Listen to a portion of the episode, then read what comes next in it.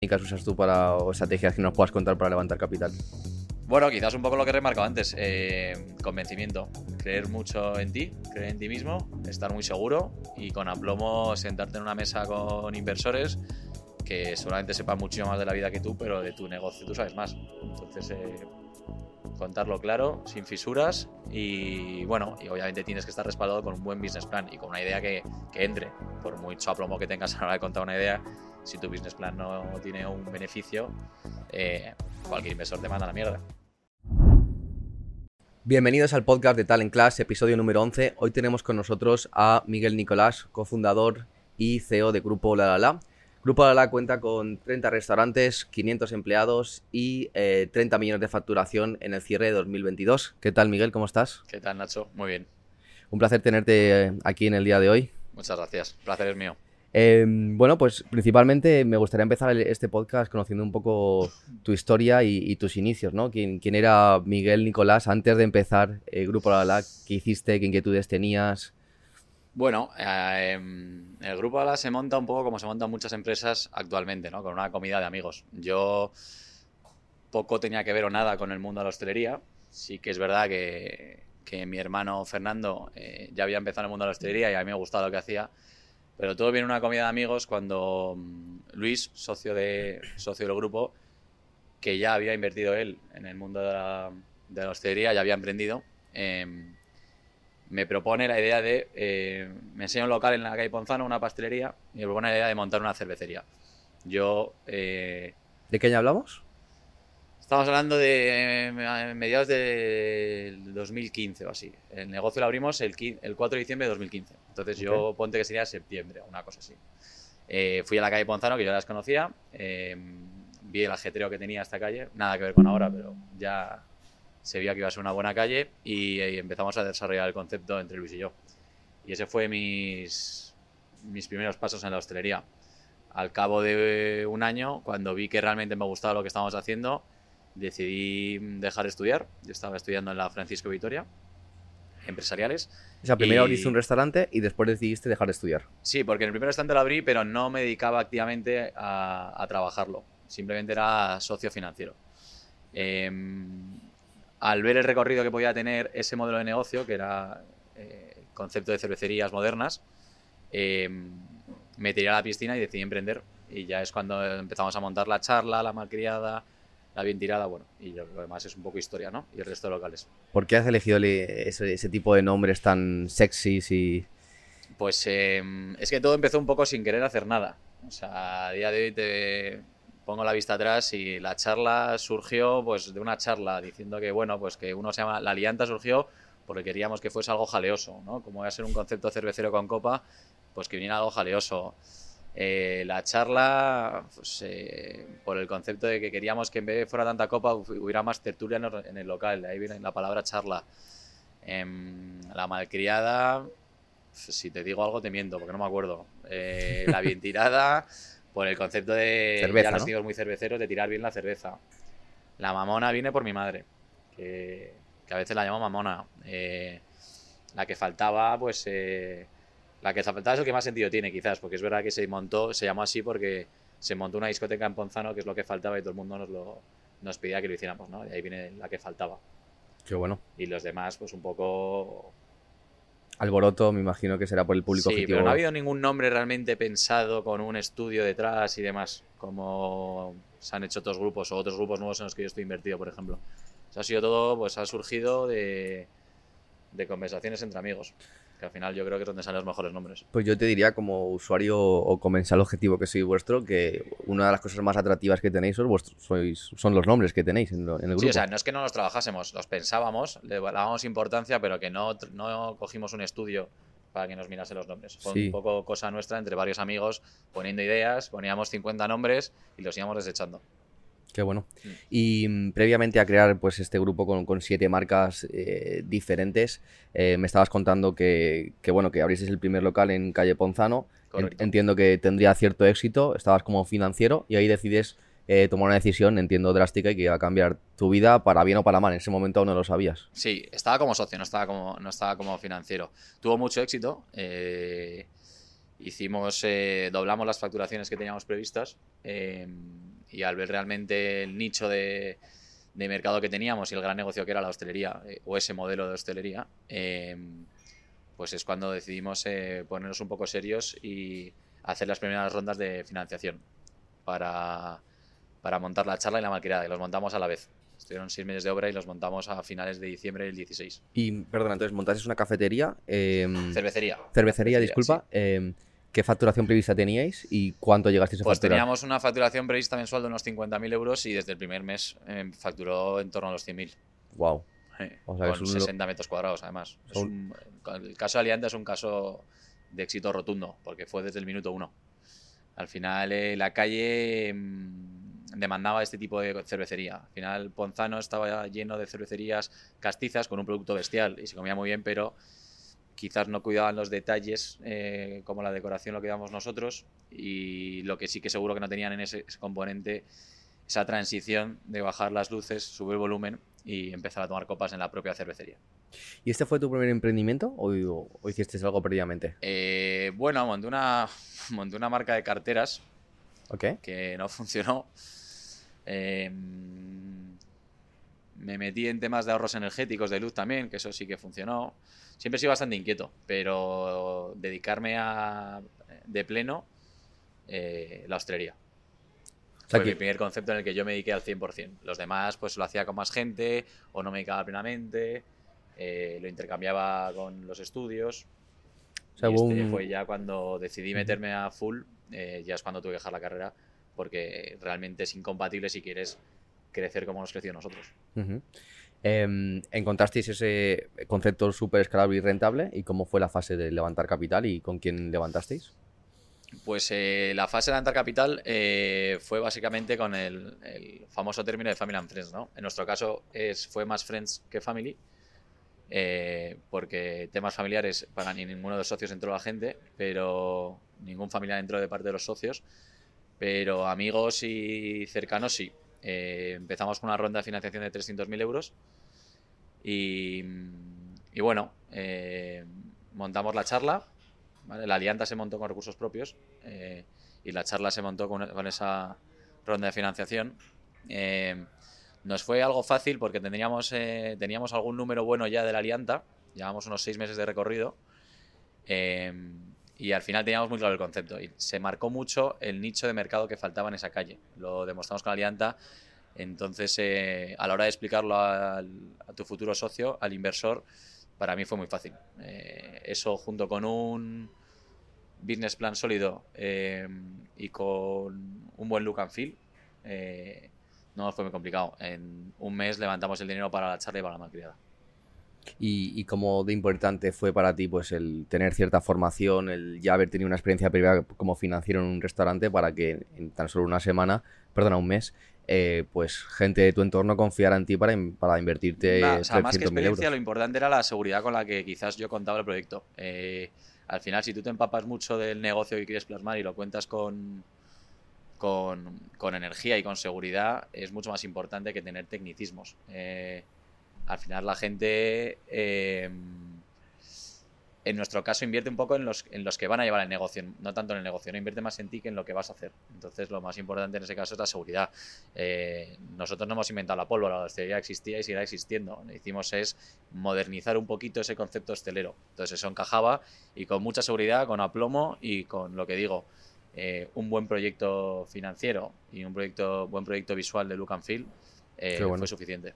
Entonces convencisteis a esos primeros inversores, montasteis eh, el primer local con 300.000 euros. ¿Y qué sucedió después? Que, bueno, inmediatamente después levantamos otros 200.000 euros para montar el tercer local, que es la Malcriada, todo en la misma calle. Al final eh, lo que sí que quisimos es crecer en la calle porque era nuestra, digamos, zona de confort. Eh, y bueno, estuvimos un año con los tres locales, empapándonos un poquito más de lo que es la hostelería, porque es verdad que, exceptuando a Luis, el resto de socios tampoco sabíamos mucho de hostelería y cuando supimos que ya teníamos nociones importantes para dar el salto, empezamos en el mundo de la restauración. No tanto en el mundo de la cervecería, sino ya empezamos con el modelo de restaurante. Y es cuando abrimos las mamonas y las bien tiradas, que eran conceptos eh, diferentes. Ya Era una tipología de local mucho más grande. Pasamos de locales de 100 metros a locales de 300, 400, 500 metros. Wow.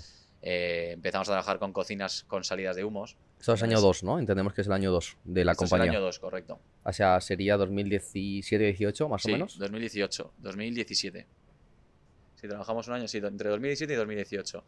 Ya trabajamos con locales con salida de humos, en los que la cocina es mucho más importante. No nos podíamos centrar tanto en la copa como hicimos quizás en Ponzano. Eh, bueno, ya te metes eh, en problemas. Pero bueno, problemas divertidos que los hemos ido salvando y hemos aprendido muchísimo. Y a raíz de eso eh, hicimos replicar esas marcas que creíamos que tenían realmente valor, como fueron la, la Vintirá y la Mamona. Ujú. Problemas o retos, ¿no? Yo creo que como buen emprendedor que Sí, considero que retos, eres, más bien retos que problemas. lo correcto. mirarás como retos para Sí. poder resolverlo, ¿no? Sí, sí, sí. Em, y cronológicamente, ¿cómo fue la facturación pues ascendiendo en todos estos años? Eh, bueno, pues obviamente en ascenso, eh, ya no solo por el nivel de aperturas que teníamos, que obviamente eh, eh, cuantos más locales tienes, más facturas, sino porque eh, la Latina algo muy bueno es que cada año casi todos, el 90% de sus locales facturan más. Y eso te indica que no es una moda. Eso a nivel hostelero es un indicativo importantísimo. Si tú montas un local y facturas 2 millones de euros, pero el siguiente año facturas 1.800.000 y el siguiente 1.600.000, ten claro que eso haces un cambio de tendencia o va a morir. Nosotros solemos crecer anualmente un 5, de un 5 a un 10% de nuestros locales, incluso locales que hemos abierto hace 6 años. ¿Y cómo consigues eso?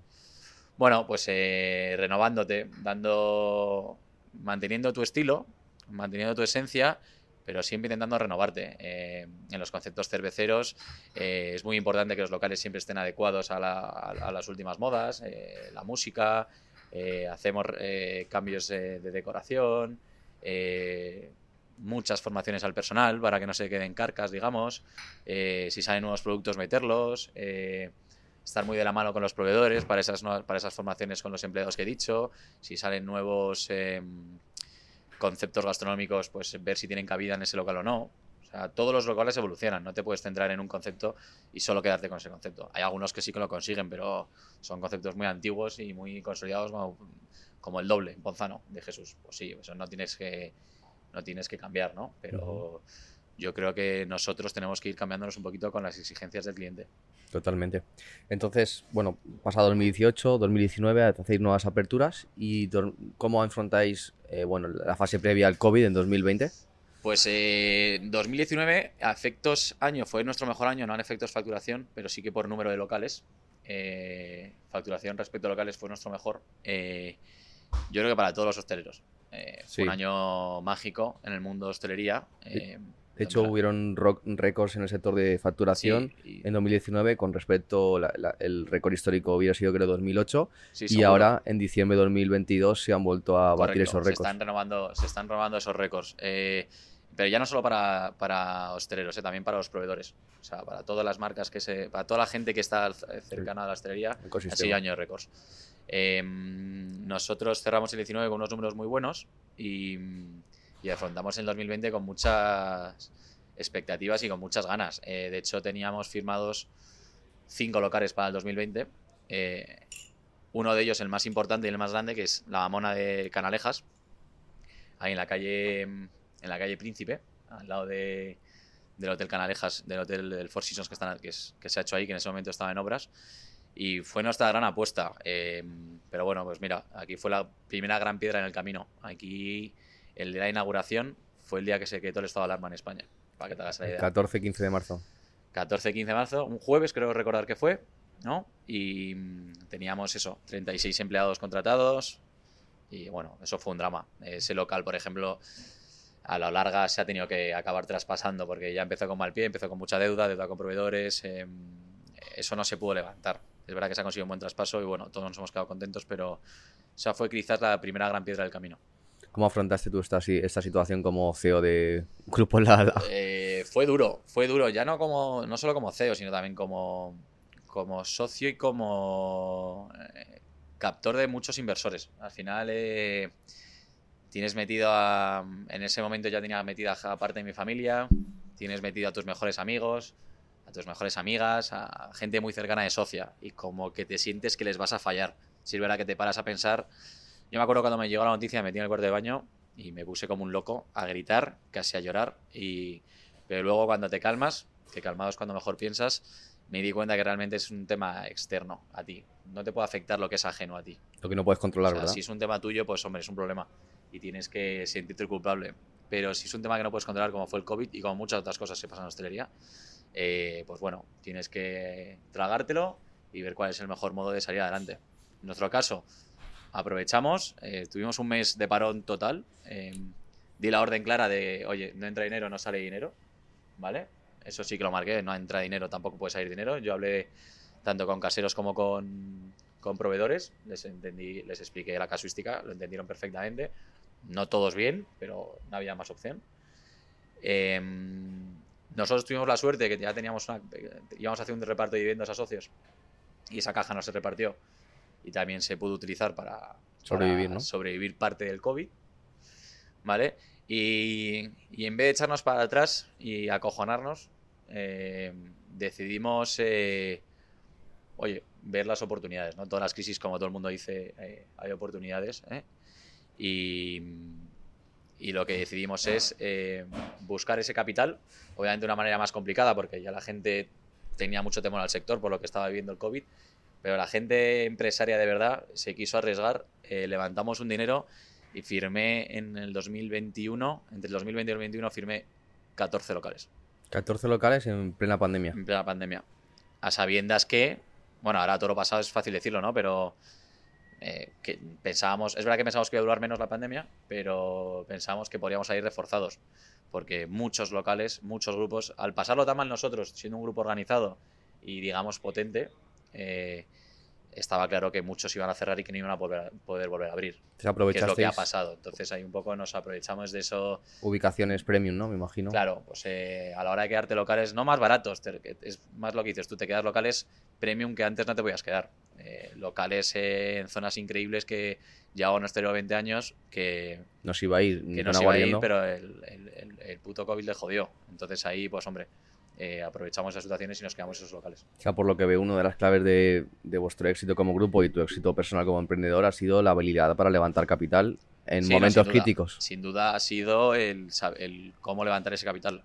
Sí, al final esto es, esto es empresa, sin dinero no montas nada. Es una realidad, es una triste realidad, pero es lo que hay. ¿Qué técnicas usas tú para, o estrategias que nos puedas contar para levantar capital? Bueno, quizás un poco lo que he remarcado antes, eh, convencimiento creer mucho en ti, en ti mismo, estar muy seguro y con aplomo sentarte en una mesa con inversores que seguramente sepan muchísimo más de la vida que tú, pero de tu negocio tú sabes más. Entonces, eh, contarlo claro, sin fisuras y bueno, y obviamente tienes que estar respaldado con un buen business plan y con una idea que, entre. Por mucho aplomo que tengas a la hora de contar una idea, si tu business plan no tiene un beneficio, eh, cualquier inversor te manda la mierda. Total. ¿Alguna anécdota que nos puedas contar de algún inversor que, a lo mejor inicialmente no quería invertir o que era, lo veía complicado y finalmente, gracias a una buena estrategia, pues terminó invirtiendo? Pues mira, em, pasó una cosa curiosa con, La Mamona, con el primer local, con el primer restaurante de La Mamona que montamos, que, presentamos unos números, un business plan a un, a un socio inversor eh, de carácter potencial, que entendíamos que podía ser eh, bueno tanto para el futuro grupo como para ese local. Y los números eh, o no se los creyó o no le encajaron. Pero a medida que pasó el tiempo, a las dos semanas, eh, pude tener la oportunidad de tener otra reunión con él. Eh, completamente fortuita, o sea, no fue. A mí me dijeron, me dijo que no, entonces yo desistí, pero fortuitamente coincidí con él en otro local y le enseñé con mi móvil renders y look and feel del concepto que queríamos montar, que era la mona, que en ese momento no se conocía. Y bueno, pues eh, una imagen vale más que mil palabras. Le entró por los ojos y quiso invertir. Que es donde estamos grabando hoy, además. Correcto. Este es uno de ellos. No fue este local, sí, sí, fue el primero que hicimos. Qué bueno. ¿Y mm, en total cuánto capital habéis levantado? No sé si te puedo... Eh, capital levantado de socios, eh, habré levantado en torno a 5 millones de euros, 6 millones de euros. Qué bueno. Sí, cada vez levantas menos capital porque tienes o te puedes apalancar eh, con los bancos o te puedes financiar con las constructoras porque ya tienes un, un recorrido y confían en ti o los proveedores, las marcas y demás eh, te dan mucho más dinero que cuando empiezas. Entonces es verdad que, al principio quizás empiezas con un 80% de, de, capital eh, de financiación extranjera y un 20% de marcas, por ejemplo, y ahora mismo es al revés, es un 20-80. Entre que te apalancas con el banco, capitales propios y demás, solo tienes que levantar un 20% de socios externos. O sea, llega un momento cuando tienes un negocio consolidado que levantar el capital que levantas de socios o de inversores privados es, mucho menor que una fase inicial. Sí, hombre, si quieres hacer un proyecto muy, muy, muy grande eh, eh, o muy costoso, no, pero en nuestros pequeños proyectos, hombre, son costosos, son grandes, pero son, son diferentes puntos. No abres, no levantas dinero para seis locales, entonces vas por punto por punto. Lo normal es que con los acuerdos que tenemos eh, y las capacidades de negociación, con un 20% lo puedas levantar. Qué bueno. Continuando con la historia, nos contabas que en 2021 tenías 14 locales firmados haber levantado el capital suficiente como para poder abrirlos y ejecutarlo. ¿Y qué ha sucedido en este año y medio, más o menos, dos años? Pues este año y medio... Em, Porque en ese momento teníais, intuyo que 14 locales o 15 más sí, más o menos. Em, en este año y medio, pues el comienzo del 22 fue raro. Eh, si no recuerdo mal, hubo... Empezó Omicron, ¿no? Empezó, tuvimos un... sí, después de Navidades, creo. Pequeño despunte. Entonces, eh, todo lo que parecía que el, el cierre del 21 y el inicio del 22 iba a ser maravilloso, eh, eh, se estropeó también. Entonces ha sido un año que para nosotros es un año de buenas facturaciones, pero que nos ha costado optimizar como quizás teníamos optimizado en 2019. también la guerra de Ucrania ha afectado en los costes, como, como, todos saben, y es verdad que se ha facturado más, pero quizás nuestros EBITDAs han bajado. No el EBITDA total, sino el porcentaje de este. ha sido un año de, de aperturas, de facturación, de aprendizaje. Eh, y este 23 quizás es un año, obviamente tenemos todavía seis aperturas eh, y más que tendremos. Por ejemplo, nos acaban de dar, eh, esto, es, esto es una nueva, nos acaban de dar tres locales en el aeropuerto. Enhorabuena. Gracias. Pero este año me quiero dedicar más a, a focalizarnos. Oye, ¿dónde has podido escapar este dinero? ¿Qué problemas hemos tenido? ¿Qué críticas hemos tenido? Rentabilidad. Optimizar recursos, digamos no dedicarnos tanto a buscar locales y abrir como locos por querer crecer y tener muchos locales y ser los que más locales tengamos, que quizás hemos eh, pecado de eso en un, en un pasado, sino, oye, tenemos muchos, muy buenos, optimicemos, que no solo se crece el EBITDA eh, montando locales, sino haciendo lo mejor en los que tienes. ¿Cuál crees que, en, tu opinión, es el orden adecuado? Primero, eh, en cuanto encuentras un modelo de negocio o un modelo de restaurantes que funciona, crecer como locos y después ordenar la casa o ordenar la casa poco a poco. mucho menos, totalmente ah, diferente que lo hemos hecho nosotros. Eh, después de la experiencia, te diría que lo más importante es tener ese modelo adecuado, eh, aprender mucho de ese modelo y una vez lo tengas muy desarrollado, empiezas a crecer. Pero como locos, nunca. Todo, crecimiento tiene que. Nosotros no hemos crecido como locos, ¿eh? Sí que ahora que hemos crecido mucho, y entonces quizás no estamos capacitados para gestionar todos los locales como los queríamos gestionar. Los números han sido buenos, pero si hubiésemos tenido el organigrama mejor organizado, hubieran sido mejores. Eh, pero nosotros nunca hemos cogido un local por coger ni a dedo. O sea, es verdad que los pensamos mucho y con sentido. Pero bueno, no. Sí. Luego, al final, eh, pues, pues, problemáticas que te pueden causar cada local. Eh, el personal es muy importante. Entonces, cuanto más locales tienes, eh, más dependencia tienes del personal. Y aquí es donde nosotros quizás en el 22 hemos tenido más problemas. Entonces nos te plantas en 2023 con unos 34 locales. Coincide además con, creo que con tu edad, ¿no? Que tienes también 34 años. No, 32. 32, perdona. No me pongas los dos más. Disculpa, disculpa. que, ya lo voy, notando. Una vez que pasan los 30 ya duele, ¿no? Sí, totalmente. totalmente. Oye, ¿y, cómo se lleva todo esto con tan solo 32 años haber montado el, super imperio que has, que has montado? Em, ¿Qué cosas crees que a lo mejor como eh, bueno, pues la época de posadolescente a lo mejor has perdido por haber tenido esa ambición empresarial y qué cosas has ganado. Eh, ¿cómo, ha sido esta experiencia de emprender tan joven? Bueno, en nuestro caso sería bien. En nuestro caso, ten en cuenta que ha sido muy. Ha sido una proyección, no ha sido de la noche a la mañana de repente empezar con 30 locales y creerte un súper hostelero, ¿no? Eh, en nuestro caso ha sido poco a poco. Sí que era que, bueno, cuando eres más joven y me acuerdo cuando tenía 5 o 6 locales, pues me creía más rey del mundo que ahora eras un niño de 26 años, eh, en ese momento pues ganabas más dinero que tus amigos y demás, entonces te creías especial. Ahora ya todo lo pasado te crees menos especial con 30 locales porque ves que, bueno, pues, se ha hecho con trabajo, se ha hecho con ambición, con ganas, pero no eres un extraterrestre. Hay mucha gente que lo hace. Eh, gracias a Dios en España eh, cada vez hay más emprendedores y, y, mucha gente lo está consiguiendo. Entonces para mí no me siento especial, la verdad. En ese sentido. Porque obviamente pues hay, gente con 30 años eh, en el sector bastante exitosa que ha conseguido eh, levantar grandes cantidades de capital y, números locales, pero no son muchísimos. O sea, yo se pueden contar con, con, los dedos de una mano, con mucho con las dos manos, ¿no?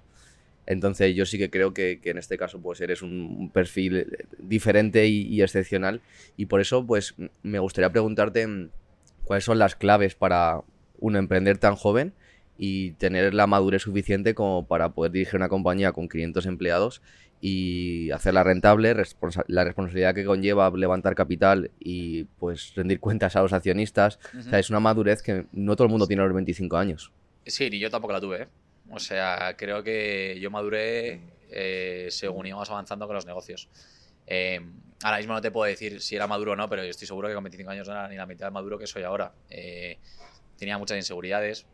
Es verdad que a la hora de levantar el dinero no las tenía, pero luego tengo episodios muy críticos. Me acuerdo cuando yo tenía, tenía las cámaras en el móvil para ver cómo estaba el local ambientado y me llegaban las cajas a las 2 de la mañana y yo veía que un martes no facturábamos lo que teníamos en objetivos y yo en casa me ponía a llorar. Y yo pensaba que ya iba a arruinar a mi amigo, que yo me iba a arruinar. O sea, no era tan seguro. Eh, ni tan maduro. Es verdad que, bueno, pues según vas avanzando, eh, te vas informando, vas preguntando a colegas del sector. Eh, yo tuve un apoyo en esa parte con mi hermano Fernando, que le pregunté mucho, le dije, ¿cómo haces tú para que no te afecten las cajas? Porque todo el mundo tiene malas cajas, todo tal. Me dijo directamente que el NAS tenía, que se las quitaba y que no tenía cámaras. Que, que me, dijo me dijo una cosa muy, muy sabia, creo, que lo he llevado al pie de la letra, que es, si tú lo ves a las 2 de la mañana, no puedes hacer nada, vas a dormir mal y al día siguiente te vas a despertar cabreado y pocos vas a poder eh, solucionar el problema, pero si tú lo ves al día siguiente y has descansado, tendrás más energía para poder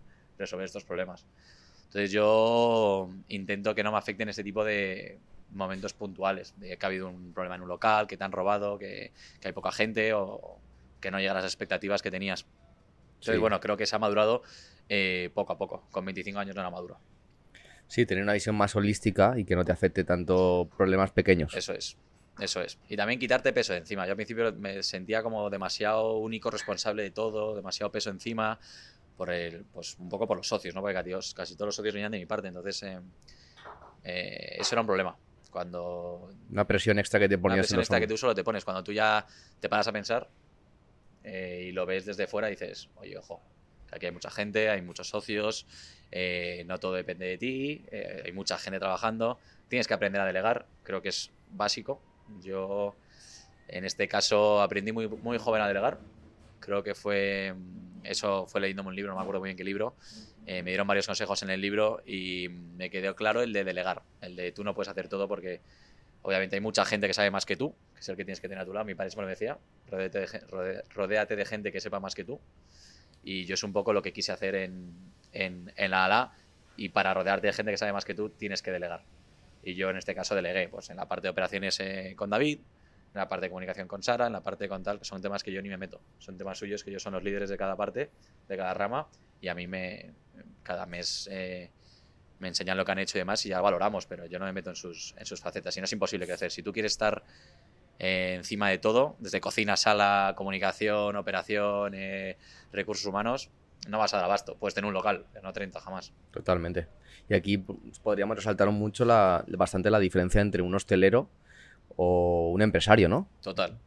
Total. Uno hace autoempleo. con todo y quizás se centra más en estar en el local y ser un poco el que controla desde cocina hasta sala hasta recursos humanos y entonces tiene limitada ese crecimiento y un empresario quizás eh, necesita delegar.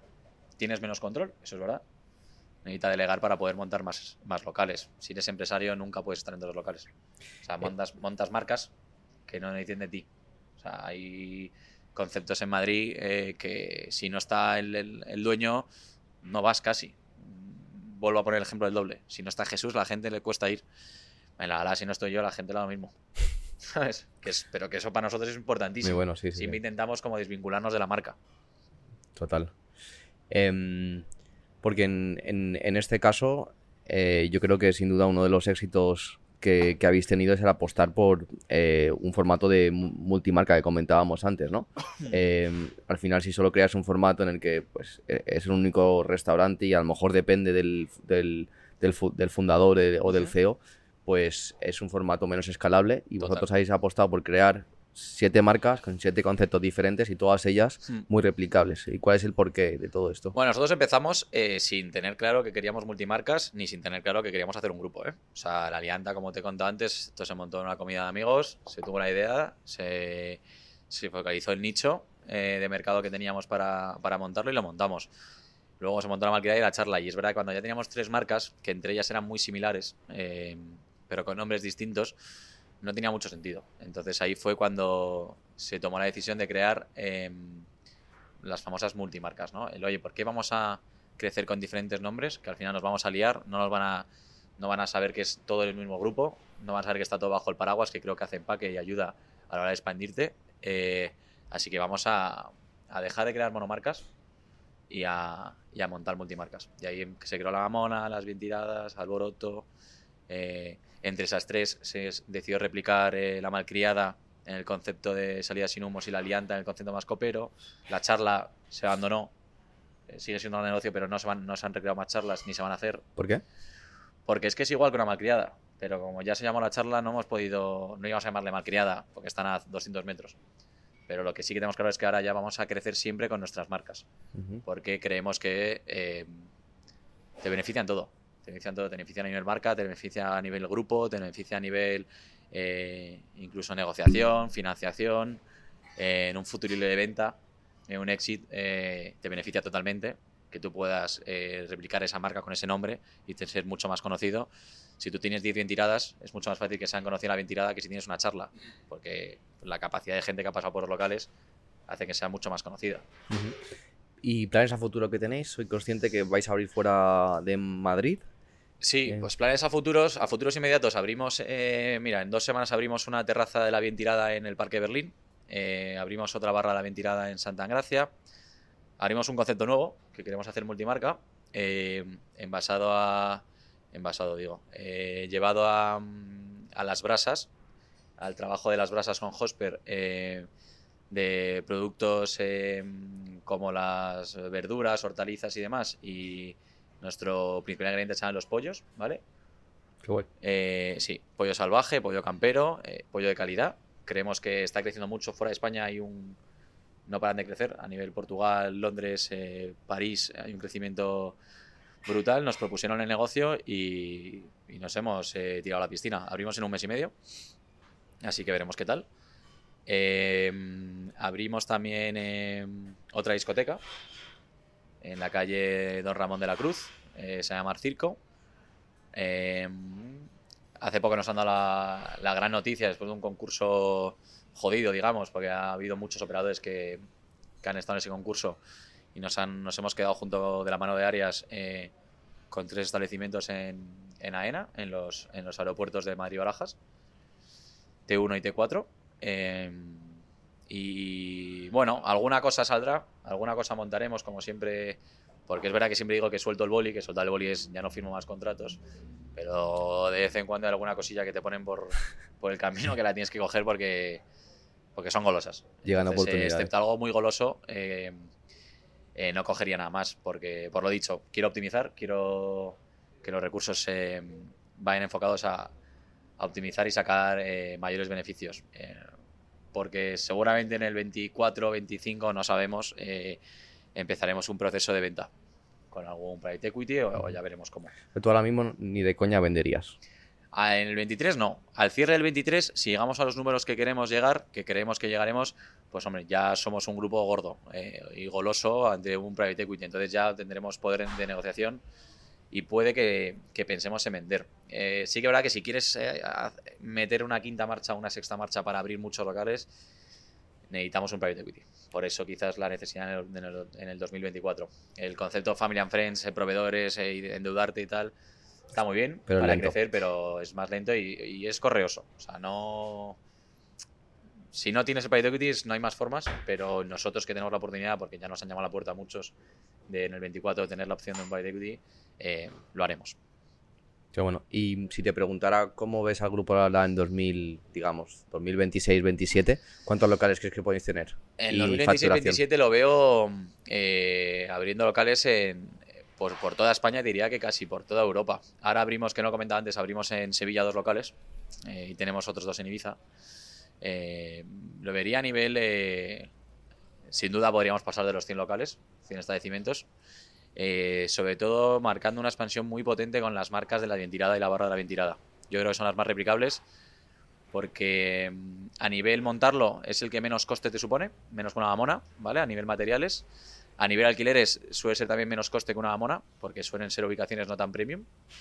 Y es un concepto que gusta a todo el mundo. Es un ticket medio 25-30 euros, eh, comida castiza, eh, buena presentación, eh, buena calidad, buena relación calidad-precio. Yo creo que el concepto de ventilada va a ser el, el gil de la lava. Qué bueno. Te preguntaba antes, fuera de cámaras, que cómo se sentirían o cómo se sienten tus padres, ¿no? Pues, contextualizando un poco, eh, bueno, no sé si lo quieres contarte un poco más en profundidad, pero tu hermano, entre tu hermano y tú, yo creo que tenéis sin duda pues el grupo más grande de Madrid, ¿no? Si lo juntáramos a los dos, que es el, el grupo La Rumba y, Carbón eh, Negro, en el cual pues tú también tienes cierta relación. Sí. Bueno, o sea, eh, pues hombre, muy orgullosos. Mi padre falleció hace, hace ya tiempo. se sentiría muy orgullosos. Mi madre se siente muy orgullosa porque mi madre, imagínate, con lo que os he contado que dejé la carrera, pues imagínate la la persecución que me ha hecho con el que vuelva a estudiar, que voy a estudiar, que voy a estudiar y hasta que realmente no se ha dado cuenta que... Ya no te insiste, ¿no? Que no, ya no. que, tenemos una gran empresa y que tenemos 500 empleados y demás, pues eh, ya, no me lo, ya no me lo dice tanto. O sea, Entonces es, orgullo eh, y por los dos hijos. Bueno, la verdad que todos sus hijos, o sea, somos cinco. Ah, todos, todos hemos emprendido, cada uno en sus, en sus áreas. ¿De verdad? Sí, pero... Y Fer y yo en la parte de hostelería que nos vino porque sí, ¿eh? O sea, ni, no, no tengo ni padre hostelero, ni abuelo hostelero, ni tío, ni primo, ni nada. O sea que has tenido que facturar 30 kilos para demostrarle a tu madre que no hace falta que vayas a la universidad. Me ha salido caro. sí. ¿Y, qué valores a ti te educaron cuando eras eh, pequeño, a ti y a tus hermanos, para que de el 100% de, de, tus hermanos hayáis emprendido? Porque es algo muy poco usual. Sí, pues quizás, eh, aunque nos han perseguido con el tema de los estudios, todos mis hermanos han acabado la carrera, eh, han sido siempre bastante liberales a la hora de cada uno elegir su futuro. O sea, mi familia no ha sido una, familia de eh, yo soy dentista, tú tienes que ser dentista, yo soy médico, ¿no? Que pasa mucho en, España. No, mis padres siempre han dicho, tú estudia lo que quieras, estudia porque al final te, te aseguras un futuro, pero no, no han sido exigentes en ese sentido oye, ¿quieres estudiar eh, empresarial? Estudias empresariales, ¿quieres hacer derecho, derecho? Y si quieres ser ingeniero, ser ingeniero. No porque mi padre fuera teleco, obligaba a mis hermanos a hacer teleco, ¿vale? Que eso ha pasado en muchas, en muchas generaciones, en muchas familias. Entonces, quizás lo que nos ha inculcado es eh, lo que te gusta, vea por ello. ¿Cuándo fue la primera vez que tú pensaste o se te pasó por la cabeza que querías ser emprendedor? Bueno, desde pequeño, desde pequeño yo, desde que estaba estudiando en el colegio, yo eh, nunca me veía y nunca me he visto, toquemos madera, trabajando para otra persona. O sea, desde pequeño, no porque no, no, porque no lo entienda, ni lo comparta, porque creo que es básico, pero siempre me he visto como montando algo, siempre he querido montar, siempre he querido tener la disponibilidad de organizar mi tiempo. ¿no? Ese tipo de, no es por dinero ni por mucho menos, es sobre todo por tener ese tiempo, organizarte tú como quieres. Eh, ser un poco el dueño de tu, de tu, de tu trabajo. Al final, eh, o sea, no sabría bien cómo explicarlo, pero para mí es básico el poder organizarte como tú quieres, eh, tener tu propia agenda, no depender de la agenda que te marque otra persona. Eh, y luego, obviamente, si montas algo tuyo, eh, pues lo, cuidas y, lo trabajas de otra manera. Y si lo trabajas, si te encanta lo que trabajas al final, como dice el mundo, no estás trabajando, ¿no? Este es nuestro caso. Yo no me considero que trabaje nada. Yo al final me despierto por la mañana, voy al gimnasio y voy a trabajar, y es que voy a trabajar exactamente igual que si voy un sábado a a jugar al golf. Es que para mí es lo mismo. De hecho, yo, mis amigos que trabajan en Big Force y demás, eh, sí me hace mucha gracia cuando estamos a domingo, joder, mañana lunes y no sé cuándo tal. Para mí es que se está dando lo mismo. Entonces, eso es maravilloso. Yo no me considero que haya trabajado nunca. Qué bueno. Es un debate muy, muy interesante porque, eh, bueno, aquí has contado todos los beneficios de, de ser emprendedor. Eh, lo que nunca se habla es que trabajamos todos 12 horas al día, ¿no? Claro. Eh, que es tu vida, es tu obsesión y sin obsesión y esa constancia es imposible conseguir montar lo que has montado tú. Bueno, en este responsabilidades. En mi, en mi, grupo de amigos hay un cachondeo total con esto. Al igual que yo me río de ellos con lo del tema del lunes, si yo les mando un. Si me voy de viaje 10 días a no sé dónde, ellos se, se piensan que, que soy un cachondo, que no trabajo, que eso no es trabajo y a lo mejor me estoy yendo a ver, a ver locales, que eso no es un trabajo. Para ellos es estar en una oficina sentado Ellos lo que no entienden es la responsabilidad que tienes. Tienes 500 familias a tu cargo, eh, tienes mucho dinero a tu cargo, eh, de socios importantes que han invertido en ti y las, responsabilidades son mayúsculas. Yo creo que es el gran hándicap del, del, del, emprendedor, sin ninguna duda, la responsabilidad que tienes. O sea, yo he sabido quitármela un poco, pero te metes en, en la cama con dos plomos en los pies casi todas las noches. ¿Cómo gestionas tú esto? Eh, has mencionado antes que vas al gimnasio, a hacer deporte, meditas. El, deporte me hace mucho. Eh, una época también fui al psicólogo, que me ayudó mucho en la época entre el COVID y demás a quitarme peso de encima. A conocerte también, ¿no? Sí. Leo mucho, me gusta mucho leer, desconecto mucho leyendo, todo tipo de cosas. Y, es la forma de, de, desconectar un poquito también de tu día a día, porque otra cosa que tiene el emprendedor contra el trabajador es que tú a las 7 de la tarde te vas de trabajar de la oficina y eh, vas a, con tu mujer, tu novia, lo que sea, a tu casa, lo que tengas que hacer. El, trabajador ya se ha olvidado y tú obviamente sigues y sigues. Y esa noche estás trabajando porque te pueden llegar mensajes, pueden pasar algo. Tú sabes que algo que tus locales están en funcionamiento, sobre todo un mundo como la hostelería, que es que cierras. Eh, en nuestro caso tenemos eh, al abarcar tantos horarios, tenemos a lo mejor dos horas que no facturan los negocios. Eh, entre todos me refiero. Entonces eh, siempre tiene responsabilidades. Eh, es complicadete. Esa parte es la más complicada, yo creo. Totalmente. Del emprendedor. Entonces tu forma, tu forma de estar estable como emprendedor es autoconocerte. Una de las vías es el tema de, ir a un psicólogo o hablar contigo mismo, ¿no? Escucharte. otra es el deporte y otra es la autoformación a través de libros y... Correcto. Esas tres, con esas tres patas yo creo que que vas adelante. Em, hablemos de la formación que hemos comentado antes, previamente a, empezar el podcast.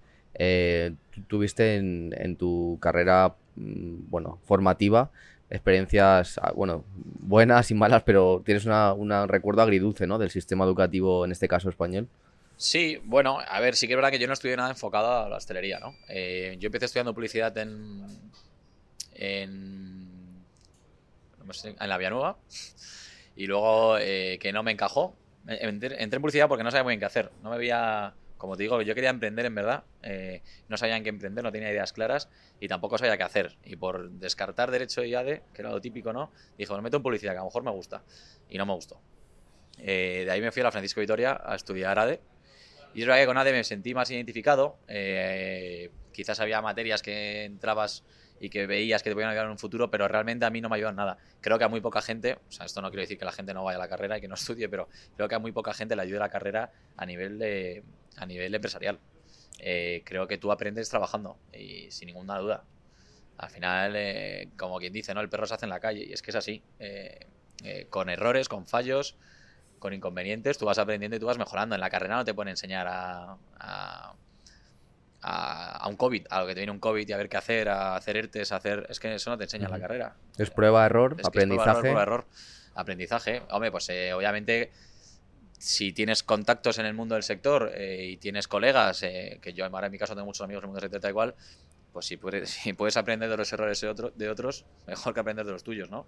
Que es en mi caso, yo lo he vivido con, con con errores del sector que han habido, que yo he estudiado, o de mi hermano y demás, y yo los he ido, he intentado salvarlos antes de que me pasaran a mí. Como, pues, por ejemplo, el tema societario. Tener muchas sociedades, yo tengo muchísimas sociedades, pues la única forma de crecer. Pero oye, para una futura venta es mucho mejor y tiene mucho más sentido hacer una holding, hacer una ecuación de canje eh, con sentido y que todos pasen a una. Pues yo esto lo aprendo de, la ecuación de canje y holding que hace mi hermano en la rumba. Total. Entonces, oye, pues yo ese error no lo cometo.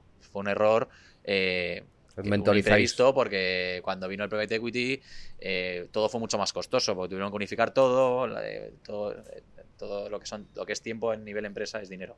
O sea que monetarizáis mutuamente, ¿no? Sí. Y esto me lleva para mí, el, mi, punto de vista de lo que estás comentando es que eh, sí que es cierto que muchas de las formaciones que hay, la oferta formativa que hay en grandes universidades son muy genérica y que no te vale para emprender en nada en concreto. Ahí está. Eh, y para mí creo que la clave es formarte mientras estás em, emprendiendo demostrar que tienes muchas ganas y que realmente vales para convencer a gente que ya está en el barro que se conviertan en tus mentores y que te ayuden en el camino. Eso es. Y para mí el, punto para mí que marca la, diferencia es esa autoformación de los puntos concretos que estás detectando que es una debilidad para ti. Por ejemplo, si emprendes información sin previa formación previa, pues uno de tus problemas va a ser las finanzas, seguro. Entonces, eh, cuando detectas ese problema, requieres activar un plan de acción para empezar a formarte en eso. Eh, entonces yo creo que es esa formación con acción, eh, va un poco de la mano.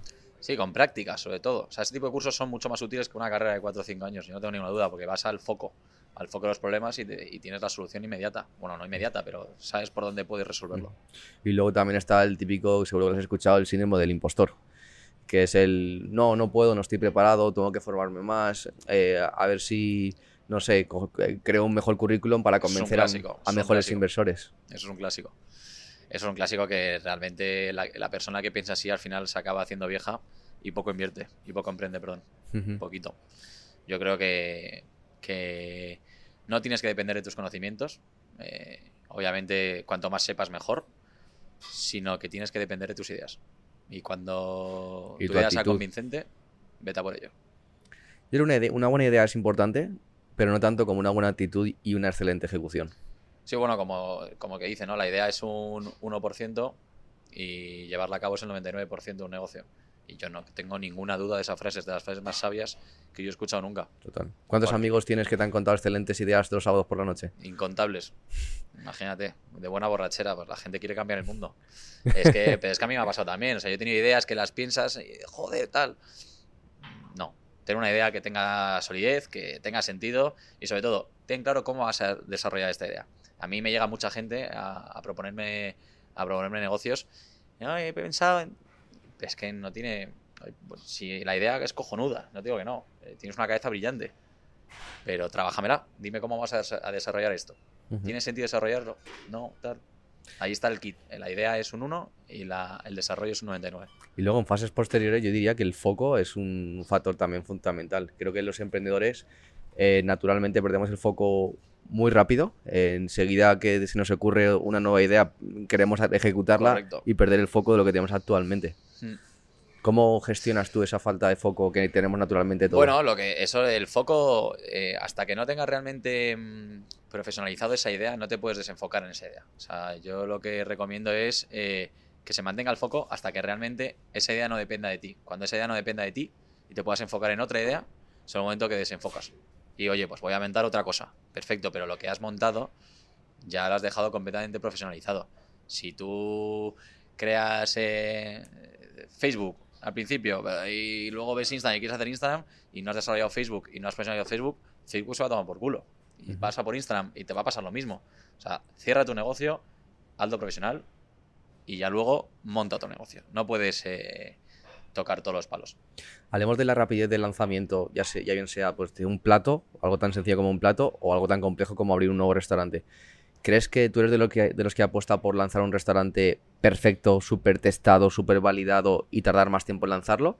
¿O lanzarlo al 70%, ir validándolo por el camino, pero lanzar muy rápido? Pues mira, yo te digo lo que creo y otra cosa lo que hago. Yo digo lo que creo lo ideal es testearlo y tener el convencimiento que estás casi al 100% seguro de que todo está perfecto en el local. Y lo que hacemos en la gala, quizás estamos al 70% de que está todo perfecto y nos falta un 30% de margen de, de, bueno, pues un poco el input del cliente. Eh, a lo mejor no somos, em, no hemos podido hacer esa formación al empleado como queríamos hacerla, porque el local se ha abierto antes de tiempo, porque han pasado las carencias de los alquileres y tienes que empezar a pagarla y por necesidad abrimos. Al final es que depende mucho de las necesidades de cada negocio que montes. La idea para mí ideal es, hombre, si no tienes un alquiler que te venza, pues espérate a tenerlo todo claro para cuando abras seas el número uno. En nuestro caso que vencen alquileres y al final eh, el business plan se desmorona, eh, hemos tenido que abrir locales sin tener eh, todo el formación, todo el personal formado, sin tener todo el local incluso acabado. hemos hecho de todo tipo de cosas. Imagínate, con tantos locales hemos hecho de todo tipo de Lanzamientos perfectos e imperfectos. Hemos hecho perfectos e imperfectos, justo. ¿Y con cuál te quedarías de los dos? Me quedaría con el perfecto. Aunque sea más lento de lanzar. Sí, pero porque aunque sea más lento, pero tampoco es más lento de lanzar. ¿eh? O sea, la perfección no es más tiempo, es sino enfocar mejor tus recursos. Hay una frase que me gusta mucho de... Si estás loco en muchas cosas, pues no enfoca recursos. ¿no? O sea, no tanto tiempo, sino perfección. Mm. Hay una frase que me gusta mucho de Jeff Bezos, que es que cuando lanzas un producto perfecto, significa que lo has lanzado demasiado tarde. Bueno, a ver, claro, llamémoslo perfección al 100%. O sea, nunca, o sea, nunca lanzas, yo creo que nadie ha lanzado, ni, ni siquiera Bezos, un producto perfecto. Empezó con Amazon vendiendo libros y ahora vende eh, bañeras, ¿sabes? Entonces, eh, creo que nadie lanza. Yo no monté la mona pensando que iba a vender copas al principio a punta pala y vendo copas a punta pala. todos los negocios, yo te hablo de montar tu negocio perfecto de lo que tú crees que es tu negocio. Pero todos los negocios, todos, todos, todos tienen una evolución, pero inmediata. En nuestro caso es a la semana. O sea, yo en este local que estamos ahora mismo, que abrimos abierto hace una semana, he abierto sin desayunos, por ejemplo. Pues mira, estando aquí contigo sentado, estoy viendo el tránsito de gente que hay, pues solamente la semana que viene habrá para desayunos. ¿Todo esto se te ha ocurrido mientras hablamos en el podcast? Hostia, tío.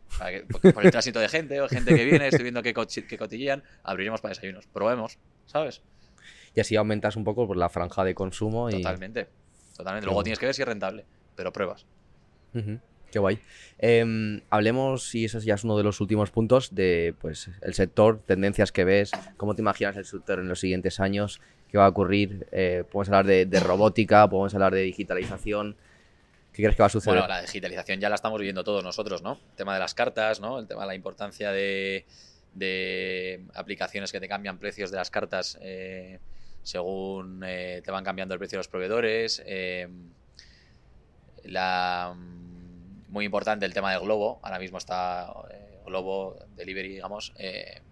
creo que muchos locales ya se montan enfocados a, a, ese, a esa venta potencial de delivery que nosotros, por ejemplo, no tenemos solo en Alboroto, estamos empezando, pero somos desconocedores totales de este producto, pero creo que es el futuro también. No, tanto no, es, el futuro único, porque obviamente los locales van a existir siempre y la gente le gusta salir de casa, pero a través de lo del COVID eh, se ha sentado muy rápidamente. Em, creo que todo tiende a que la gente que tiene un monolocal, un local, la gente que tiene esos conceptos quizás un poco carcas y antiguos vaya muriendo y se vaya transformando en que todos los locales los tengan los grupos organizados. Al final es como todo, ¿no? Eh, en las empresas. Eh, cuanto más organizado tienes, pues mejor nivel financiero tienes, más capacidad de crecimiento tienes y te vas comiendo al resto. Creo que esto está pasando en hostelería de aquí a 5 o 6 años y se está viviendo. Creo que de aquí a 20 30 años España será eh, hostelería organizada en un 95%. Eh, Inglaterra ya es en un 80%, para que nos hagamos la idea.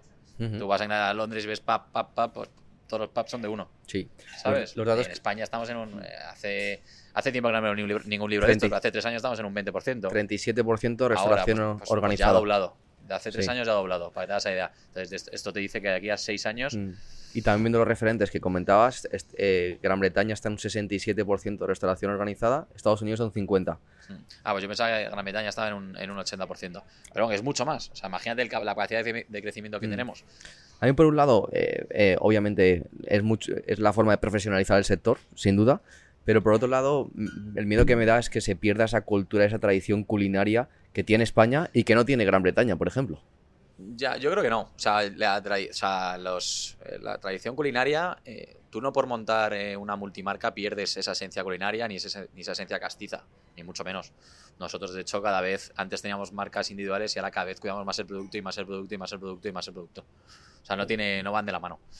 No van de la mano. No se pierde. Al final no es un no sé, no son todo cadenas. Al final haces una multimarca. Claro. ¿Sabes? Es, diferente. es, diferente. Es diferente. Nosotros cuidamos el producto igual que si fuese un único restaurante. ¿Cómo crees que se podría profesionalizar más el sector? Em, pues mira, creo que una cosa muy importante que nos falla a todos los hosteleros, hables con el que hables, ahora mismo es eh, el empleado.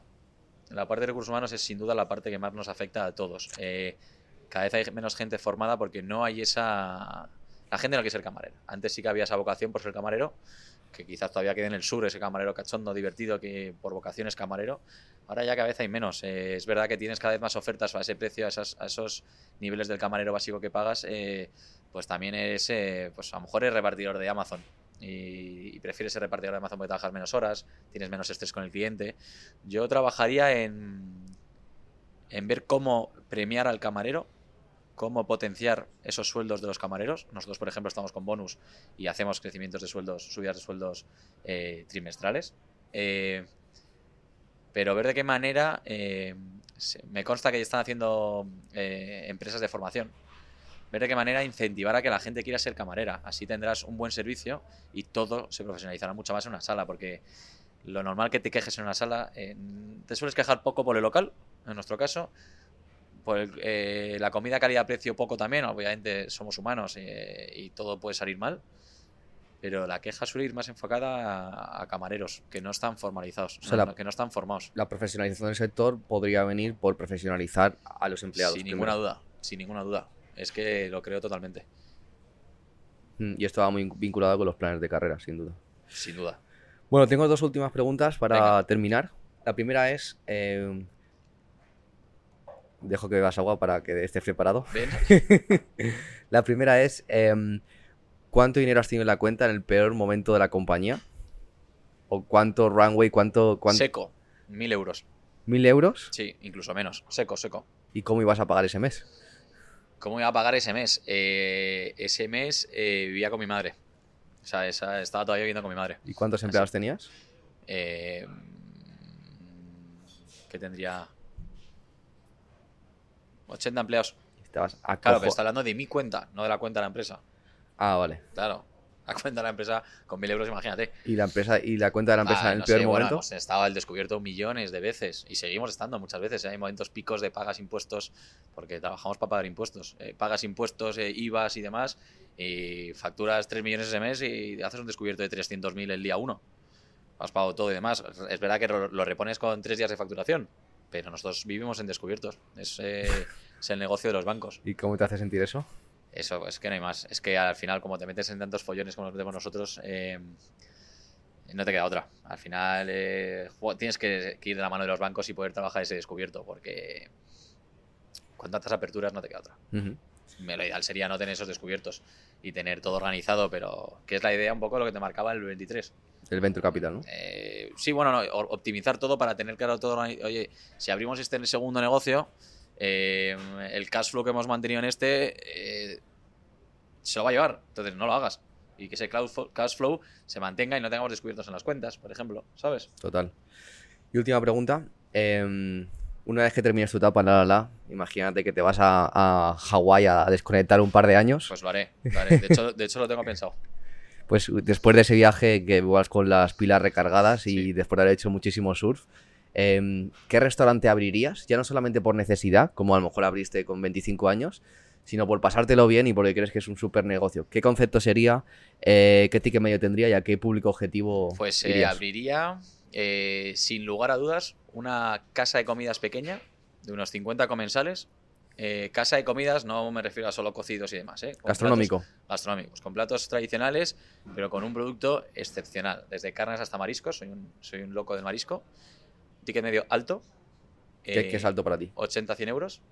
Eh, bueno, a ver, que puedas comer desde los 50 a 60, pero obviamente que tengas producto marisco para poder gastarte 120 euros si te los tienes que gastar, como cualquier marisquería que se precie en Madrid, digamos. Y, em, y con una bodega de vinos increíble. O sea, que sea lo más potente. Sin duda, es que. y esto lo voy a hacer. Y con varios amigos y con varios socios del sector lo haré. Porque todos estamos un poquito en esa parte. Que no te preocupe tanto el ganar dinero en ese local, ni te preocupe qué está pasando. Que sea un local fácil de llevar, 30, 40, 50 comensales. Y que tengas una buena bodega, que sea tu sitio de estar, tu sitio de recreo. Y que, pues si deja dinero, pues bienvenido sea, pero Sí. no sea tu foco. Y solo habrás disfrutado. Correcto. Me gusta mucho esta pregunta porque es muy diferente el, el produ- el proyecto que montas una- cuando estás en el barro y tienes un objetivo muy claro, claro, a claro. cuando, oye, ya tu preocupación y Claro, ya no es el dinero. montar todo lo que una marisquería se me echa para atrás porque tiene mucho producto perecedero que si hay un lunes malo lo tiras, merma, se encarece el producto, el coste, a tomar por culo beneficio. Claro. Entonces, claro, eso ya te tienes que meter cuando quizás ese beneficio te dé un poco más igual. Totalmente. Oye, pues un placer haberte tenido en el podcast. Me lo he pasado súper bien y he aprendido personalmente mucho. Espero que todos los Me oyentes me también. alegro mucho. Así que nada, me despido de ti. Muchísimas gracias.